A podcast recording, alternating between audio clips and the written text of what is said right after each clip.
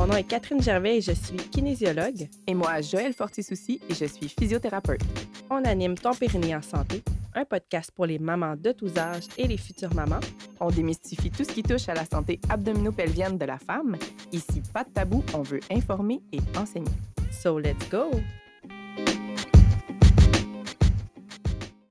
Salut tout le monde! Salut les filles! Salut Catherine! Je dis les filles parce que cette semaine, nous recevons de nouveau sur le podcast Molka, infirmière clinicienne et future consultante en lactation IBCLC. Rebienvenue sur le podcast. Merci beaucoup pour l'invitation. Je suis vraiment excitée et contente de revenir et de parler de plein, plein, plein de beaux sujets qui me passionnent avec vous. Oui, parce que la dernière fois, on avait parlé de mastite. euh, C'était à l'épisode 83.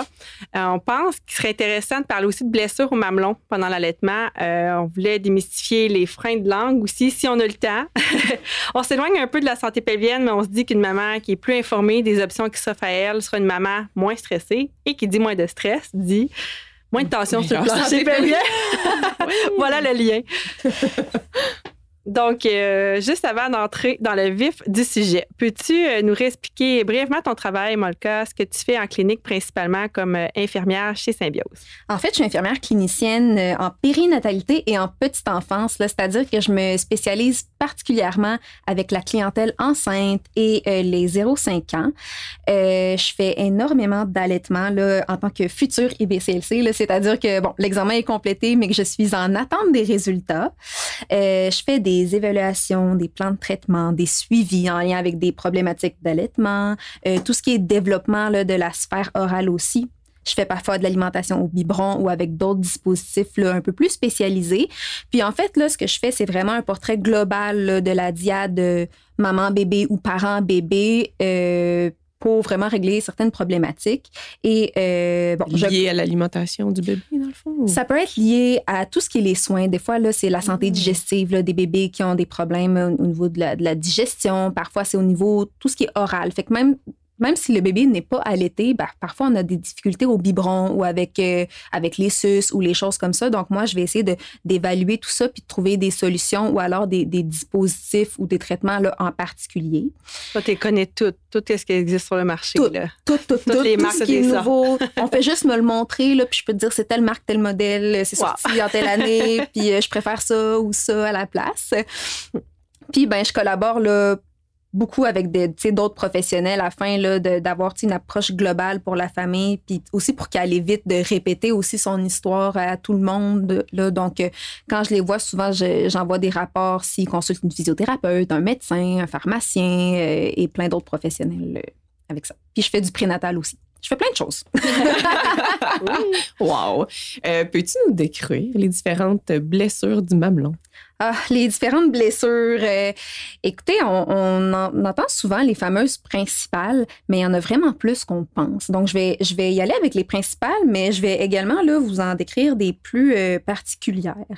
Donc, euh, on a les fameuses crevasses qu'on entend beaucoup parler. C'est comme un genre de creux sur le bout du mamelon, puis on voit la peau qui est à vif. Ça fait comme vraiment un, un genre de trou, un genre de, de profondeur dans le mamelon, puis c'est quand même assez douloureux. Euh, il y a également les gerçures. Les gerçures, c'est très différent des crevasses. En fait, c'est des fissures à, à la jonction entre le mamelon puis l'aréole. L'aréole, c'est la partie qui est un peu plus foncée là, en, en genre de cercle autour du sein. Euh, puis le mamelon, c'est vraiment ce qui ressort. Puis la gerçure, c'est vraiment une fissure entre les deux. Quand on a des crevasses, puis quand on a des gerçures, c'est synonyme que la prise du sein n'est pas assez profonde. Donc, que bébé prend pas assez de tissu dans sa bouche. Hmm. Il y a les ampoules de lait qu'on entend de plus en plus parler. Euh, c'est pas toutes les mamans qui en ont non plus. Là. Euh, les ampoules de lait, dans le fond, c'est comme une accumulation de, de lait dans un canal lactifère. Puis, euh, ça bouche à la surface du mamelon, par, euh, comme un genre de, de flap de peau. Souvent, on voit comme un genre de point blanc ou un genre de point jaune. C'est super douloureux parce que ben, le canal il est bloqué. Hein, notre fameuse autoroute de la dernière fois là, en, en, en mastite ben, est bloquée. Comme un bouton du sein. Oui, genre comme un bouton du Genre, il y a de sein. la pression. Il y a de la mal. pression, ça fait super mal. Là, parfois, ça élance dans, dans tout le sein. Fait que ça, c'est comme nos, nos trois principales. Parfois, on a un ensemble de tout ça ensemble. Fait que des fois, Mhm. j'ai des mamans qui arrivent puis que je vois leur sein puis je fais comme, oh, tu sais, on a vraiment un ensemble de tout ça. J'ai une question. Oui. Y a-tu une gale dans les crevasses ou les gerçures ou il y en a dans les deux, genre? Euh, pas nécessairement. Parfois, on retrouve des gales quand les mamans ils gardent leur sein à sec ou ils, ils disent Oh, je vais mettre euh, mes seins à l'air pour parce qu'on m'a dit qu'il fallait laisser mes seins à l'air. Là, ça vient comme créer de la sécheresse puis des gales. Euh, donc, oui, parfois, il y a des gales. Dans les deux cas, ça pourrait être à vif. Tu sais, genre, on voit vraiment une rougeur dans le creux. Le des fois, là, on voit vraiment une plaie. là. Là, c'est vraiment une Ouais. plaie. Ok. là, c'est Ok. ouvert. Tu sais, Des fois, on a des gales, des fois, on n'en a pas. Quand il y a des gales, euh, venez me voir. en fait, venez me voir même quand il n'y a pas de gale. Mais euh, tu sais, quand, quand c'est sec, là, c'est ça. Tu sais, quand bébé va mettre le, le sein dans sa bouche puis qu'il va téter, ben c'est un peu dégueu à dire, mais il va comme arracher la gale. Ouais. Fait que ça, ça recreuse la plaie, puis là, ça recommence, puis on a un cercle vicieux. Fait qu'on veut vraiment comme traiter le tout. là. Quand tu dis viens de voir, tu fais aussi de la télésanté là, en Oui. virtuel. Oui, je fais également de partout dans le monde. Ah, je fais du domicile, je fais du virtuel, je fais de la clinique, euh, je fais tout plein de, de choses. Là, moi, tant que je vous aide, là, peu importe le, le contexte, euh, c'est c'est mon but. Euh, donc, c'est ça. Parfois, on a l'ensemble de tout ça. Puis, ben, je tiens également à décrire ces différentes affections qui peuvent expliquer de la douleur sans nécessairement avoir une blessure, une plaie profonde qui est claire. Parce que des fois, il y a des mamans qui disent Ah, j'ai mal, mais j'ai pas de blessure. Fait que, Mhm. ça doit être normal, mais Mhm. non pas tant que ça. Dès qu'on a de la douleur au sein ou en allaitant, c'est pas normal. Il faut consulter un professionnel en allaitement, il faut adresser la douleur parce que c'est pas très le fun, là, euh, plusieurs fois par jour, allaiter bébé en hurlant avec les orteils retroussés parce que ça fait mal. C'est c'est pas le but du tout. Donc, là, je m'éloigne, là, je fais comme plein de parenthèses, mais dans le fond, là, les différentes affections qui peuvent expliquer la douleur. On a le fameux muguet qu'on entend Ah, souvent parler. Ça fait mal, ça? Ça fait très mal. Il y a des Ah. mamans qui le sentent pas, puis il y a des mamans qui viennent me voir qui, puis qui me disent Molka, j'ai l'impression que je traîne mes mamelons sur de l'asphalte chaude à Ah, longueur ok. de journée. ça brûle, des coups de couteau dans le sein. Euh, puis des fois, ils disent Ah, mais bébé, il n'y a rien dans la bouche, donc ça doit pas être du muguet. Hein, des fois, quand on arrive à le prendre assez tôt, bébé, il n'y a pas encore des lésions dans la bouche.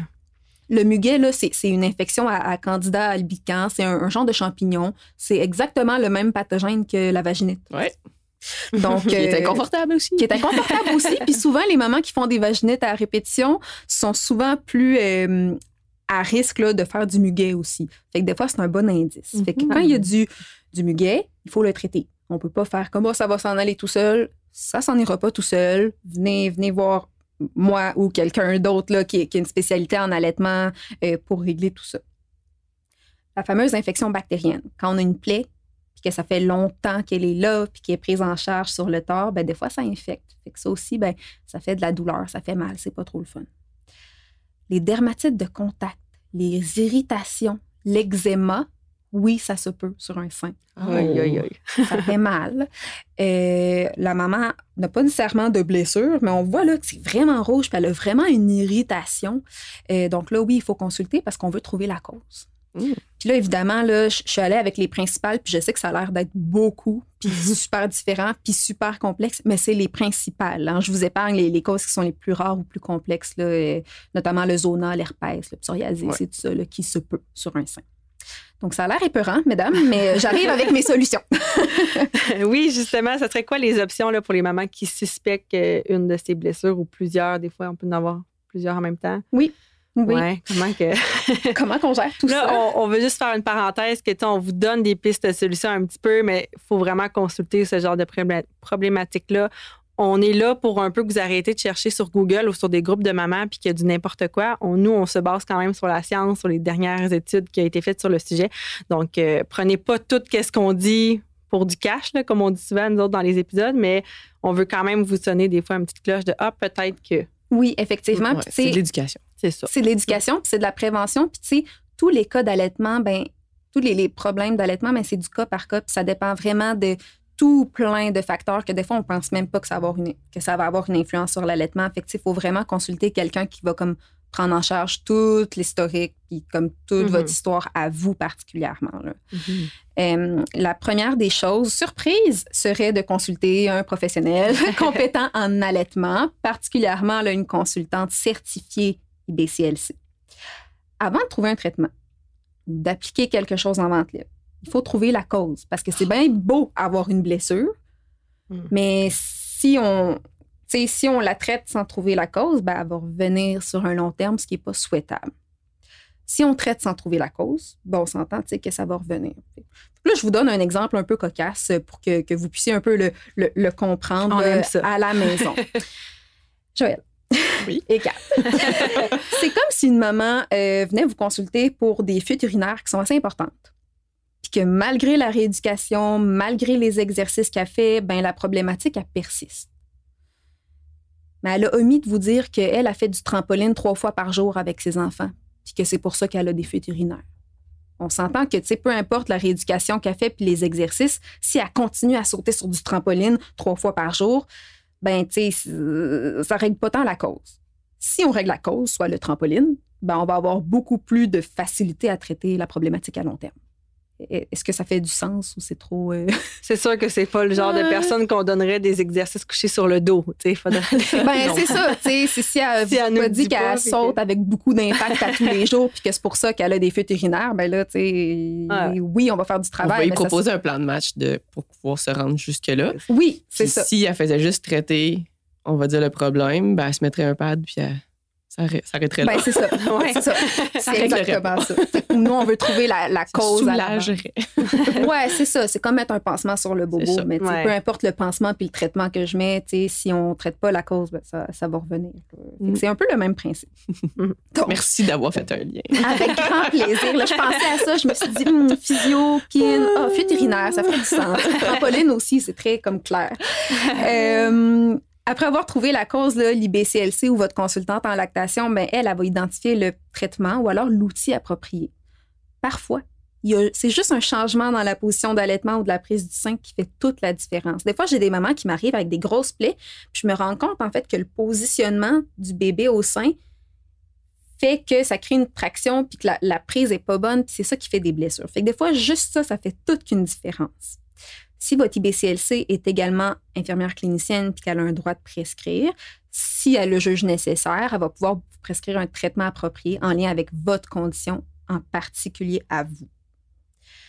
Je trouve ça important de dire aux gens à l'écoute euh, d'éviter, s'il vous plaît, d'appliquer des produits en vente libre pour mettre sur les seins. Genre de la lanoline. La euh, lanoline, la lanoline, Certaines huiles. euh, la lanoline, les huiles, les Mm. baumes d'allaitement sur les seins blessés ou même avant, on évite le plus possible. Là, en fait, euh, j'explique le, le- le pourquoi. C'est que dans des études récentes, on, on a réussi à identifier que plus on applique de la lanoline, euh, plus les mamans vont faire une dermatite de contact ou un genre d'eczéma sur les seins.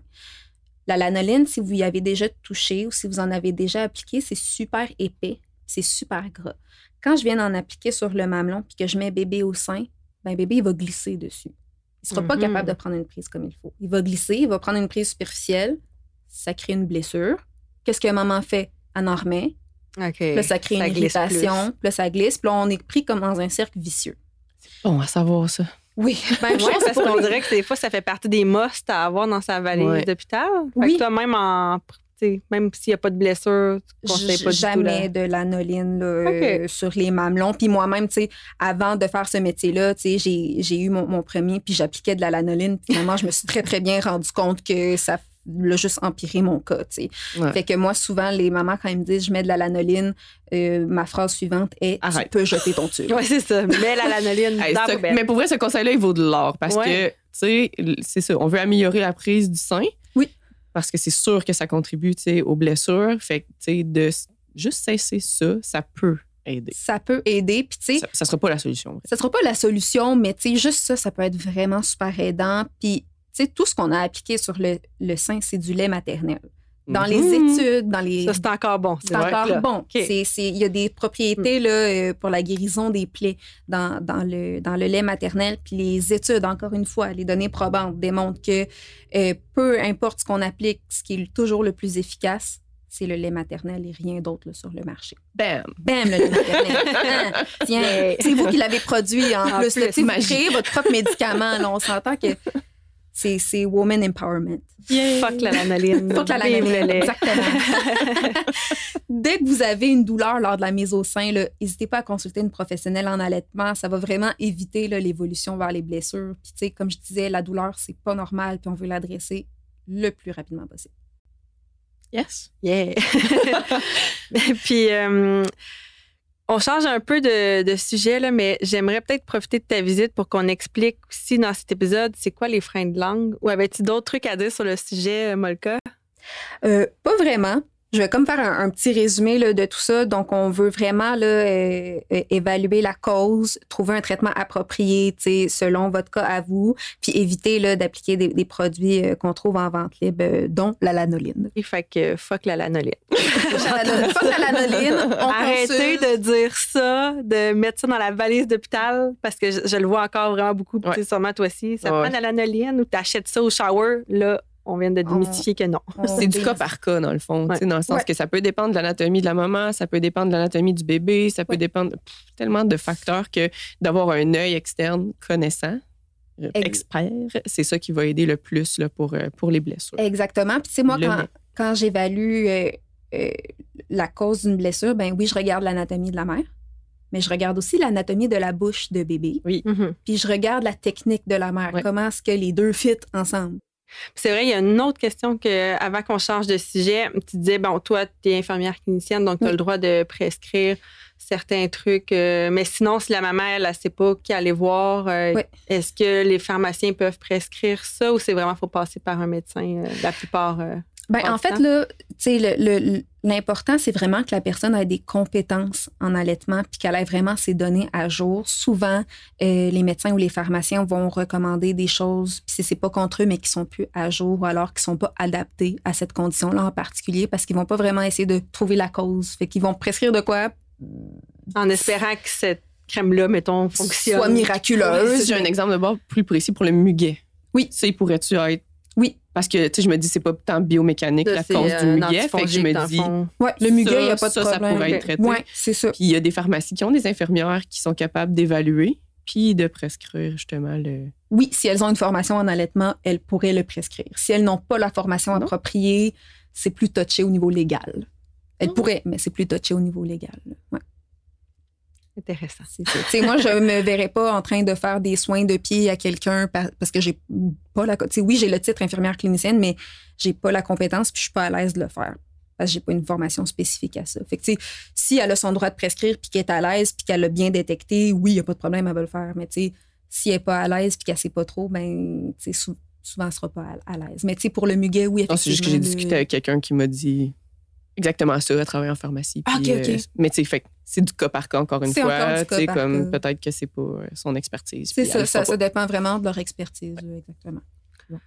Dans un prochain épisode, on va parler un peu de la préparation aussi à l'allaitement. Fait que je pense que ça, de prévoir, OK, moi, à ma pharmacie, j'ai une infirmière clinicienne ou dans ma région, dans mon coin, je- d'essayer de faire ces recherches-là, ça serait quelque chose à faire avant que bébé. Ouais, ça. Avant, oui. Donc, on va reparler. Ça, c'est un autre épisode qu'on va réinviter Molka. Mais euh, bon, fait que as-tu des trucs, toi, Joël, à rajouter sur euh, blessure au mamelon? Ben non, mais justement, je trouvais qu'on faisait bien le lien vers le frein de langue. Oui, hein? parce que euh, ça peut contribuer. Mais pas tout le temps. Mais C'est ça qu'on va ouais, démystifier. Fait que le frein de langue, peut-être que vous avez déjà entendu parler de ça. Euh, comment qu'on détecte ça, en fait, un Comment frein de langue? À part que c'est ça, toi, tu observes l'allaitement. Fait que pendant que bébé allaite que tu observes ou tu prends bébé à part puis tu. Moi, je prends bébé à part et je fais un examen orofacial. Donc, je mets un gant propre et je regarde avec différents tests euh, euh, les structures de sa bouche, la mobilité de, de sa langue aussi. Puis, tu sais, j'aimerais d'abord là, tu sais, qu'on discute c'est quoi un frein de langue? Euh, un frein de langue, on en a tous un. Sinon, notre langue, soit qu'on l'avalerait ou elle tomberait par terre. C'est moyennement souhaitable. Ni l'un ni l'autre. Ni l'un ni l'autre. En fait, le, le frein d'angle, c'est une fine membrane, membrane de tissu qu'on appelle le frénulum. Puis le frénulum, lui, va relier la langue au plancher de la bouche, fait euh, à la structure qui est sous votre langue. Regardez-vous dans un miroir, soulevez la langue. Puis là, tout le monde bouge sa langue dans sa bouche présentement. Fait que euh, oui, c'est ça. Tout le monde vous regarde en auto, vous êtes en train de conduire. Là. Puis tout le monde lève sa langue à son palais pour voir son frein là, dans son miroir. Là. Gardez Une les yeux sur la route. là. Euh, quand ce fameux frein-là il est trop épais, trop rigide, trop court ou qui est trop attaché vers l'avant de la langue, ben, ça entraîne une restriction de la mobilité de la langue. On appelle ça l'ankyloglossie. Ça, c'est le, le terme scientifique. L'ankyloglossie. Combien de points au Scrabble, ça? Ah, beaucoup, beaucoup, beaucoup, parce qu'il y a un K et un Y. Euh, ou le frein de langue restrictif. Je vous donne un exemple là, pour le visualiser. C'est comme si deux de vos doigts étaient palmés. En- en- entre nos doigts, là, on a tout comme un, un genre de flap de peau, une mini-mini palme là, qui relie nos doigts. Le frein de langue restrictif, c'est comme si ce, ce- cette palme-là était plus haute ou alors plus serrée. Fait que là, tes doigts, ils rouvriraient moins. Ils ouvrent moins, Mhm. ils ont de la difficulté à bouger séparément, puis la mobilité est réduite. Euh, c'est un peu comme ça que, que je le décris là, aux gens. Des fois, je le décris aussi, je dis c'est comme si votre bras était rattaché à votre tronc, puis qu'il y avait une palme. Tu sais, c'est difficile de faire un, un mouvement qui est approprié. Tu, tu- veux bien, mais physiquement, c'est impossible. Il y a une composante héréditaire. Fait que des fois, quand je vois des bébés qui ont des freins de langue restrictifs, je dis aux parents, faites-moi donc un beau sourire, levez donc votre langue, voir. Souvent, il y en a un des deux ou même des fois les deux là, qui, ont, euh, qui ont un frein de langue restrictif. J'ai juste à le regarder, puis je suis comme, oh, wow, oui, c'est clair, c'est ça. puis les petits garçons sont beaucoup plus touchés qu'on a remarqué dans les différentes études. On ne sait pas encore pourquoi. Intéressant. Comment détecter s'il est restrictif? Mhm. bébé va avoir des limitations au niveau de la mobilité de sa langue hein, parce qu'elle est rattachée. Il va avoir de la difficulté à la lever vers le palais ben, parce qu'elle est, comme prise. De la difficulté à la sortir également. Puis le bout de sa langue, là, il va souvent faire une forme de cœur. Quand on a un frein de langue qui est clair, qui, est quand même euh, gradé, là, euh, assez, euh, assez restrictif, bébé il essaie de lever sa langue, mais le, frein est au milieu. Ça fait un, un genre de cœur quand il essaie de, de lever sa langue. Vous allez probablement voir aussi la membrane sous la langue quand bébé pleure. Il ou elle. Puis souvent, ça vient avec des problématiques d'allaitement ou de prise du biberon ou de prise de suce, etc., etc.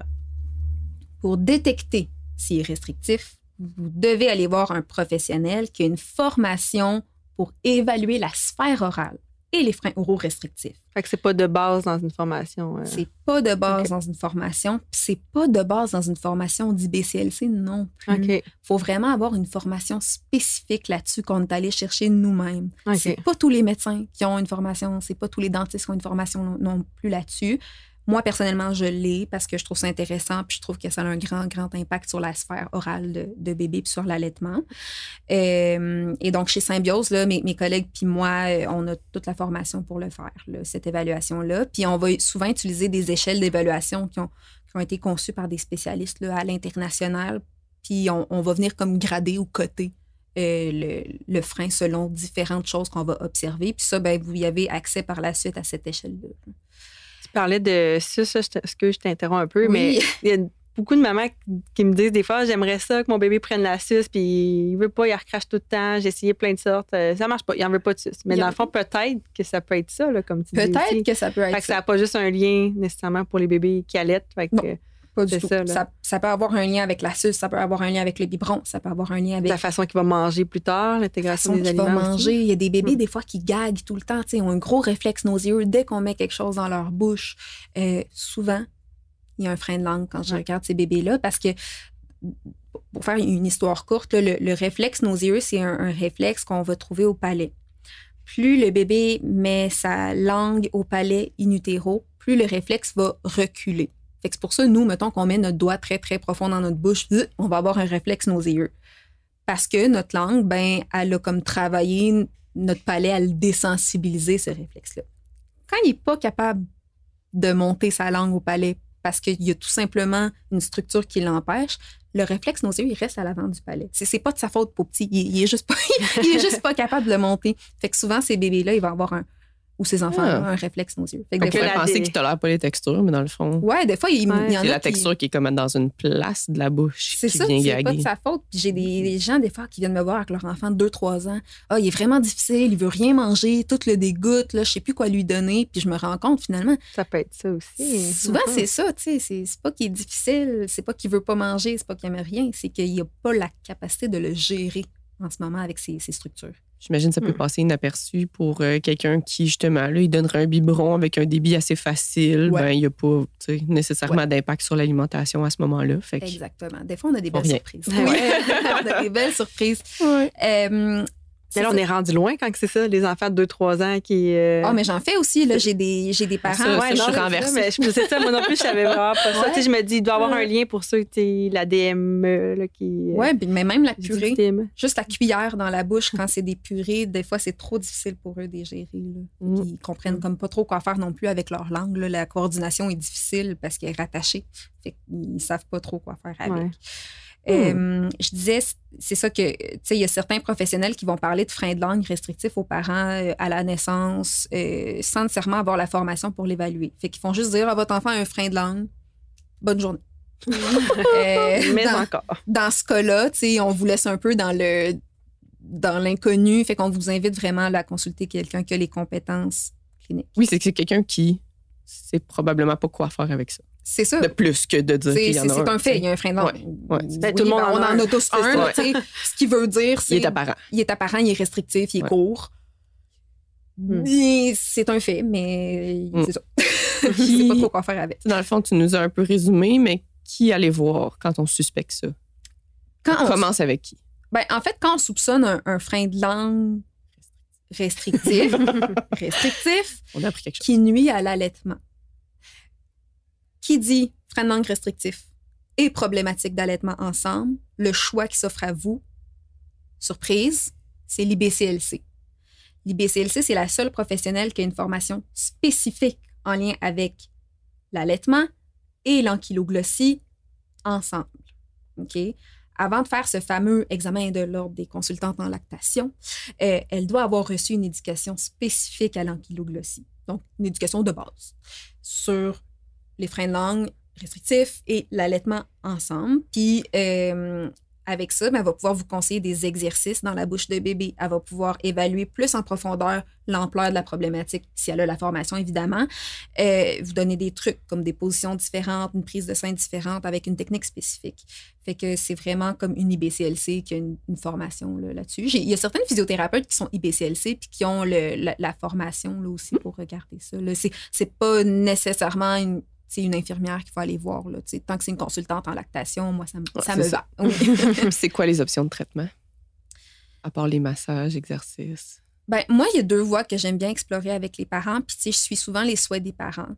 Euh, mon option 1, ça serait vraiment de tenter d'effectuer des exercices dans la bouche de bébé selon sa condition à lui ou elle pour améliorer sa mobilité orale.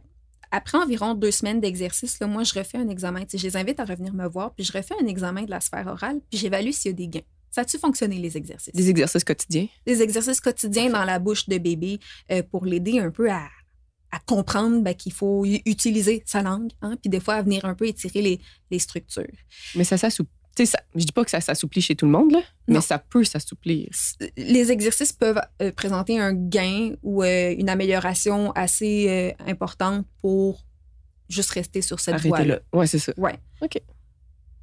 Par contre, selon le grade de- du frein, des fois, je recommande tout simplement l'intervention chirurgicale avant même de faire des exercices parce que je juge que peu importe les exercices qu'on va faire, c'est trop attaché vers l'avant, c'est trop restrictif.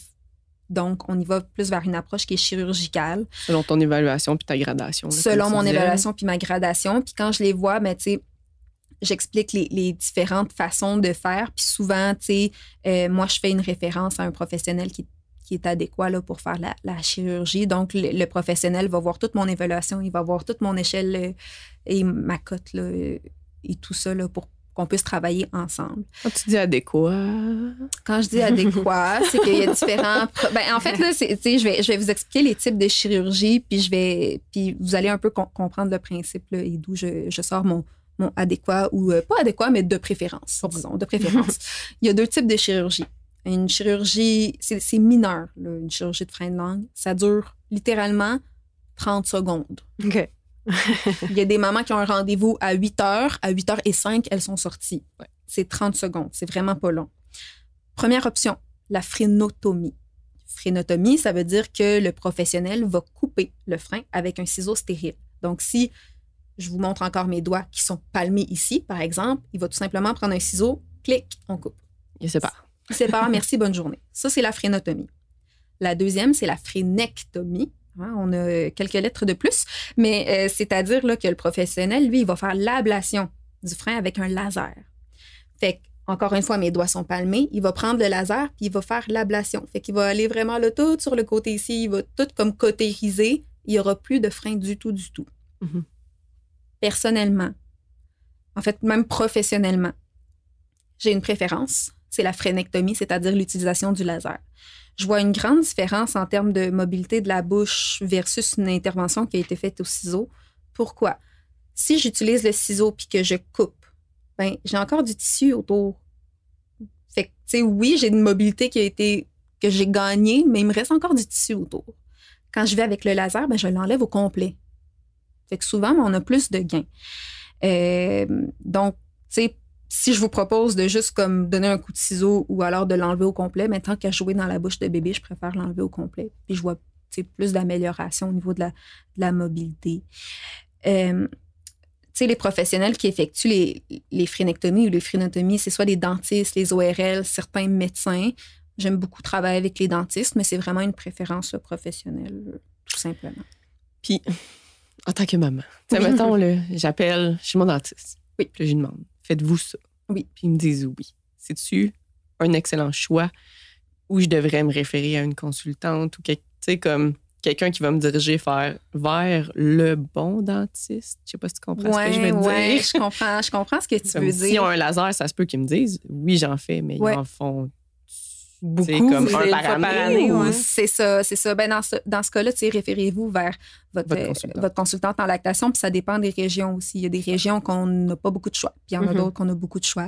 Mm. Euh, il y a des gens qui vont faire de la route même pour euh, avoir un professionnel euh, qui est adéquat. Ça dépend aussi de vos moyens financiers. Il y a des gens que, il y a des dentistes ou tu sais, des professionnels qui sont couverts par la RAMQ.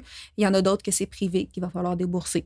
Ça dépend vraiment de, de votre choix à vous, mais tu sais, des fois, il y a des gens qui disent Ah, il faut une frénectomie, puis finalement, je l'évalue, puis comme Hmm. je pense qu'on est mieux d'y aller vers des exercices, puis on verra. Puis, si vous voulez pas faire une frénectomie ou, couper le frein de langue, ben, c'est bien correct. Moi, je respecte le, le choix toujours des, des parents, puis on va juste y aller vers une, une autre voie qui est les exercices, puis qu'on va juste comme les adapter avec le temps, c'est tout. Mhm. Puis quand on a la, la- la chirurgie, une des deux méthodes, est-ce que ça vient d'emblée avec des exercices après à faire à bébé? Ah, j'adore ta question, Parce Catherine. qu'on a beau faire la chirurgie, mais il y a de l'apprentissage. Quand si on n'a plus ce bout-là de, de membrane? Catherine, des fois, je me dis, il faudrait que tu deviennes consultante en lactation. Euh, tu sais, Je l'intervention. manque de temps dans ma tu manques vie. de temps dans ma vie, mais un jour peut-être, un jour peut-être. Euh, tu sais, on voit souvent des impacts positifs. Qui dit chirurgie dit réadaptation. Si je coupe ma, ma palme Ouais, là, de mes ça. doigts, mais qu'on me réapprend pas comment les utiliser, ben, je vais tout le temps les utiliser ensemble, puis je changerai pas ma façon de faire. Mhm. Fait qu'il faut réapprendre à les bouger séparément, hein, puis à les écarter un peu. Fait que oui, il y a des exercices à faire. Euh, ça, c'est votre IBCLC, puis votre en collaboration avec le praticien qui a fait l'intervention, qui va pouvoir vous donner la marche à suivre puis les- le suivi approprié. Fait que oui, il y a des exercices à faire. Je ne m'étendrai pas sur les exercices parce que on va sortir d'ici euh, Mais très, très tard demain. les parents sortent pas avec une feuille avec des exercices nécessairement. Il faut Ah. comme quand même qu'ils. Ben, faut le demander. là. La Ouais, plupart des praticiens qui font des frénotomies, ils l'expliquent quand même. Là. Puis oui, il y a des exercices à faire. Si on Ça me rassure. si on fait des frénectomies ou des frénotomies puis qu'on vous a pas donné d'exercice, venez me voir. Parce bon. que ça, ça marche Ça en pas. prend. Là. Ça Ouais, en c'est prend. ça. Ouais. C'est quoi les risques?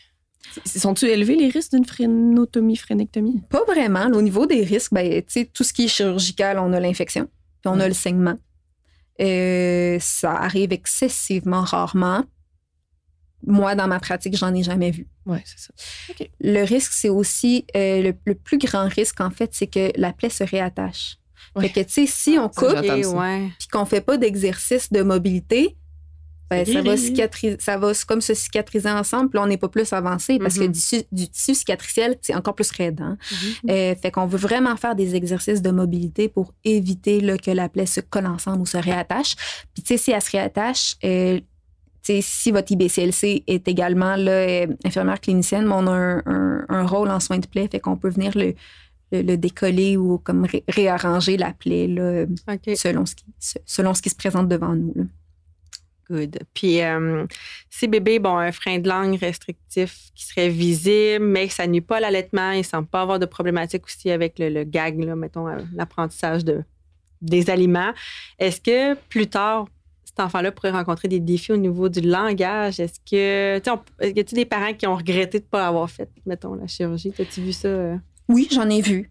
Euh, par contre, tu sais, la chirurgie, elle peut être effectuée tout au long de la vie. Là. Fait que, tu sais, il y, a des- y a des gens, des fois, que à l'adolescence, quand ils ont des broches, quoi que ce soit, le dentiste fait comme, i, ouais, tu sais, je propose une, une frénectomie, une frénectomie parce qu'il voit que ça a un Pour impact. aider la mâchoire. Là. C'est ça, exactement. Tu sais, quand on pense à la langue, on pense souvent au langage, mais qu'est-ce qu'on fait d'autre avec notre bouche? Mange, On mange, on boit, on chante. on chante, on respire euh, parfois. Donc, euh, il faut penser à tout ça. On pense souvent là, que les freins oraux restrictifs, c'est des problématiques d'allaitement. On pense ça parce que souvent, c'est détecté grâce à l'allaitement. Donc, on l'associe à une problématique d'allaitement. Par contre, c'est une problématique de mobilité orale. Euh, je donne encore une fois un exemple. Euh, c'est la journée des exemples aujourd'hui. Let's Si- go. C'est ça. Si vous allaitez un bébé puis qu'il y a un torticolis, OK, qui rend la mobilité de son cou difficile puis que les mises au sein sont difficiles, est-ce que si j'arrête d'allaiter, ça va régler le problème? Voilà, exactement. Même principe. Voilà. Donc, on pense frein de langue, problème d'allaitement. Non, faut le dissocier euh, d'ici ma retraite dans une quarantaine d'années, j'espère. euh, et c'est un de mes défis que la problématique va être dissociée. C'est le même principe pour les freins de langue. Euh, c'est un, sujet assez populaire dans les études présentes en ce moment, euh, les études qui sont en cours. Un frein de langue restrictif qui est non adressé peut amener plusieurs problématiques. Problématiques du langage, hein, on en a parlé, des difficultés d'é- d'élocution, le R qui est difficile à dire, euh, la fatigue oromusculaire, parce que tous les muscles autour, ils vont compenser pour la langue qui a de la difficulté à faire son travail. Euh, la dentition, le palais, parce que la langue n'est pas capable de s'accoter au palais. Fait que des fois, on a des palais qui sont étroits, des palais qui sont en forme de bulle, qu'on appelle. Euh, Puis là, tu sais, moi, je, je dis tous ces problèmes-là, mais là, partez pas en peur. Là, tu sais, ça, ça fait peur, là, mais euh, c'est des études qui sont en cours ou des études très, très récentes. Euh, Puis, tu sais, si vous avez un doute, consultez quelqu'un qui est adéquat. Mais moi, mon but, c'est pas que vous soyez en panique là, en ce moment. Euh, le transfert de lait, des fois, entre le sein et la bouche de bébé, va être difficile parce qu'il n'est pas capable de sortir sa langue assez. Il n'est pas capable de faire un mouvement approprié. Fait qu'on peut avoir des pertes de poids ou une prise de poids qui est un peu lente à cause du transfert de lait qui est difficile. J'ai parlé d'aversion alimentaire Mhm. avec les textures, d'hypersensibilité orale aussi. Euh, Puis ça, c'est des choses à surveiller dans le sens où si, je si ça nuit à l'allaitement, Ouais. c'est sûr, là, on s'en va vers intervention, peu Ouais. importe selon l'opinion d'une professionnelle. Mais c'est quelque chose qu'on peut surveiller tout au cours de la vie si, mettons, ça n'a pas affecté l'allaitement. Ouais. Et comme tu dis, plus tard, ça peut affecter l'alimentation, ça peut Ouais. affecter le langage, etc. La. Quelqu'un qui aurait tout le temps mal à la mâchoire aussi, il y a des liens à faire avec ça. ouais, des fois, on trouve des, Ouais. on a des petites surprises. Puis Mm. l'hygiène dentaire aussi. OK. Tu sais, quand, euh, quand on mange un caramel puis qui est pris dans notre molaire, tu sais, Ah. nous, qu'est-ce qu'on fait? On prend notre, le bout de notre langue puis on va le dépogner. Mais si ta langue est rattachée vers l'avant, ça Ouais. se peut t'aies de la Ah. misère. Fait que l'hygiène dentaire, des fois, on voit un impact aussi. Mais là, je vais arrêter ma liste là parce que je Ah ouais, on pourrait vraiment parler longtemps. Exactement. As-tu le temps pour une dernière question? Ben, absolument. Euh, qu'en est-il du frein de lèvres? Moi, mon garçon, il a ça. Puis je me demandais, est-ce que ça peut avoir un impact sur l'allaitement? Euh, moi, j'ai été chanceuse, il n'y en a pas eu, malgré que, tu sais, on a parlé de blessures un peu au début, j'en ai eu. Oui. fait que je me dis peut-être que c'est un lien, mais en tout cas, finalement, euh, on n'a pas eu de chirurgie ou rien. Le dentiste dit on va attendre encore qu'ils grandissent. Mais chez les bébés, euh, le frein de lèvres, est-ce qu'il y a des chirurgies? euh? Ouais, ben Ouais. en fait, je- dans la vie, nous avons toutes sept freins dans notre bouche. On n'a pas juste le frein de langue. on a un frein de langue hein, qu'on n'arrête pas de parler depuis tantôt. On a un frein de, de lèvre supérieure qui va relier notre lèvre à notre gencive, frein de lèvre inférieur et quatre freins de joue. Un, deux, trois, quatre. Donc, deux en haut, deux en bas qui vont relier notre joue à notre gencive. Là, je vois que les filles sont là, Ouais, en train de, de les deux autres, je les ai vus, mais les autres, haut. C'est ce ça. soir, moi. Euh, des fois, des fois on, on les voit, on les voit pas, mais il y en a qui c'est vraiment comme sent. réattaché puis qui ont vraiment comme des tensions dans les joues. Fait que Ah moi, oui, tu sais, dans mon, dans mon rôle, là, je vais vraiment mettre mon doigt partout, puis je vais évaluer, ah, lui est plus serré, lui est correct, et tout ça. Donc, ces sept freins-là peuvent avoir un impact là, au niveau de l'allaitement. Euh, mais aussi, tu sais, sur toute la mobilité orale. Le frein de langue, c'est lui qu'on détecte le plus souvent, mais le frein de lèvre supérieur aussi. Mhm. Euh, la façon de regarder s'il y en a un, là, souvent, c'est qu'on va flipper la lèvre, vers le haut, comme pour boucher les narines là, avec nos doigts. on flippe. Puis des fois, on, voit, on voit On le voit vraiment la tension. puis des fois, on voit que ça va jusqu'en arrière de la gencive. Puis ça fait une petite indentation dans la Mhm. gencive. Puis ben, c'est vraiment votre consultante en lactation là, qui va pouvoir faire tu sais, l'examen orofacial puis évaluer comme tous les freins puis l'impact. Euh, si si j'ai euh, des parents qui viennent me voir avec un enfant qui a un frein de langue restrictif, puis que je vois qu'il y a un frein de lèvre supérieur restrictif aussi, puis que euh, je recommande la frénectomie, on va venir couper le frein de lèvre En même supérieur aussi en même temps. Là, pour- on voit vraiment une grosse amélioration. Ah. Selon l'analyse du professionnel, évid- évidemment.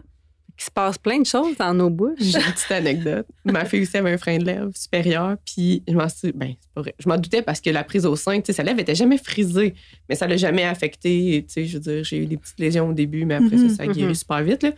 Puis j'ai allaité super longtemps. Mais quand j'ai commencé à y brosser les dents, à un moment Ah, donné, ouais. je brosse, puis là, je fais comme, coudon, ça. Et Le là, je bout de gencive. Je suis comme, hey, j'ai brossé à moitié. Ah. Dans le fond, j'essayais de brosser les dents, mais elle était tellement collée, tu sais, que Ouais. je brossais à moitié de ses dents. Ah, bon, fait qu'à faire attention. là, comme, ouais. Fait Ben, puis à force ça. de, d'y placer pour brosser ses dents, ben, ça finit par étirer puis être assez souple. Exactement. Puis ça, c'est un, un ex- un- un exercice que je propose souvent. On va flipper. Là, je vais vous le montrer, c'est pas chic. Là? On va flipper la, la, la lèvre comme pour boucher les deux narines. Fait que je vais le montrer à la caméra en même temps. comme ça. Ouais. Belle grimace. Ça, c'est un exercice. Ça va venir étirer là, la structure. Quand c'est restrictif, on n'est pas capable de le monter pour boucher la lèvre ou alors on voit que ça Ouais. blanchit. Fait que euh, oui, puis des Mm. fois on le trouve en brossant les dents ou euh, l'enfant euh, euh, fait une chute puis il se le il se le brise euh, parce qu'il est Ouch. tellement tendu qu'il Ah, tombe ben oui. puis là plap ça fend. Fait que oui, désolé pour les mots de cœur. Super. Ben, hey, je pense qu'on a fait le tour. Je sais pas si tu avais d'autres questions, Joël, Non, ou euh, si tu avais d'autres intéressant. Euh, je pourrais parler Ouais, de ouais. ça euh, pendant toute la journée là, mais ouais. Good. Donc, euh, on va compléter euh, l'épisode comme suit. Allez consulter une, cons- euh, une Ouais. consultante. Dans le doute, lactation, dans le consulte. doute. IBCLC, ben oui. certifié ou futur. euh, Futur, oui. Plusieurs heures de formation. Ah, mon. Puis euh, aussi, ben Molka, on va la revoir dans un prochain épisode. Euh, je vous dirai pas encore le numéro parce que on s'est pas sorti, mais on veut continuer d'un peu démystifier l'allaitement. Puis je pense que c'est pas mal une professionnelle de la santé qui peut nous aider euh, là-dedans. Merci, merci. La, la tête m'enfle à chaque fois que je viens là, faire des podcasts avec vous. J'adore ça. Puis, tu sais, Profite-en. ah, j'en profite. Puis, tu sais, c'est vraiment la prévention qui va vraiment Oui. le, le plus aider des, des mamans, là, puis l'éducation par rapport à l'allaitement, puis à tous ces petits, ces petites problématiques. Yes. Yes. Fait que nous, on tripe prévention aussi. Oui. Fait que c'est pour ça qu'on aime ça. Jaser avec toi. Fait qu'on se dit, euh, tout le monde, à la semaine prochaine pour un autre sujet, plus santé pelvienne. Donc, euh, suivez-nous.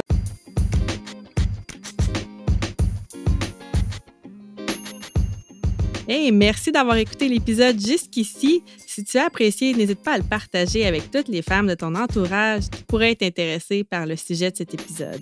Tu peux aussi nous laisser une note de 5 étoiles sur Spotify ou Apple Podcasts. On te remercie vraiment beaucoup de soutenir notre mission et à la semaine prochaine.